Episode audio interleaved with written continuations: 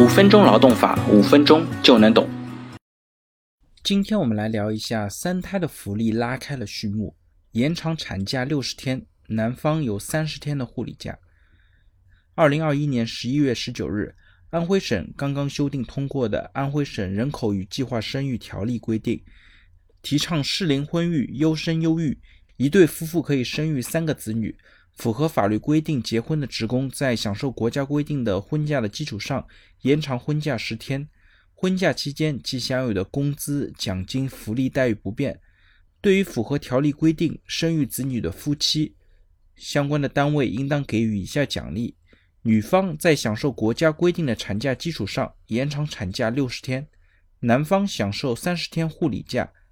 在子女六周岁以前。每年给予夫妻各十天育儿假，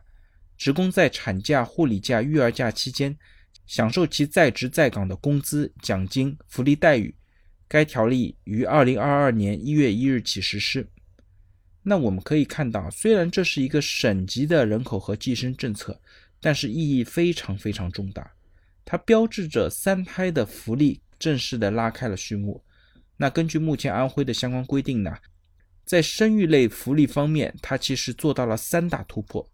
第一呢，是对于女方，她的产假会在原来一百二十八天的基础上，直接再延长六十天到一百八十八天，直接超过了半年。这样的时间呢，其实充分的照顾了女性生完孩子之后需要好好照顾宝宝的需求，尤其对于二胎、三胎的妈妈，这样的福利呢，其实还是很到位的。那第二点呢，其实是更大的一个突破。其实男方的护理假或者说陪产假，一般呢规定都是十天到十五天左右。那这次呢，安徽直接把护理假提升到了三十天，也可以帮助各位新的爸爸更好的承担起自己的家庭义务。第三点呢，是在孩子六周岁之前，夫妻双方每年都可以多出来十天的育儿假，这样呢，也可以很好的缓解夫妻双方在小孩年纪比较小的时候有很多突发情况。比方说一些打疫苗啊、做体检啊、孩子生病啊等等等等，这些新的政策呢，其实很好的照顾到了新生儿家庭的种种实际的需求，而且呢，在上述的假期之内，员工的工资、奖金、福利待遇都可以保留。这样的规定呢，也是一个非常创新的一个创举，因为一般的政策里面呢，可能基本工资是可以保留的，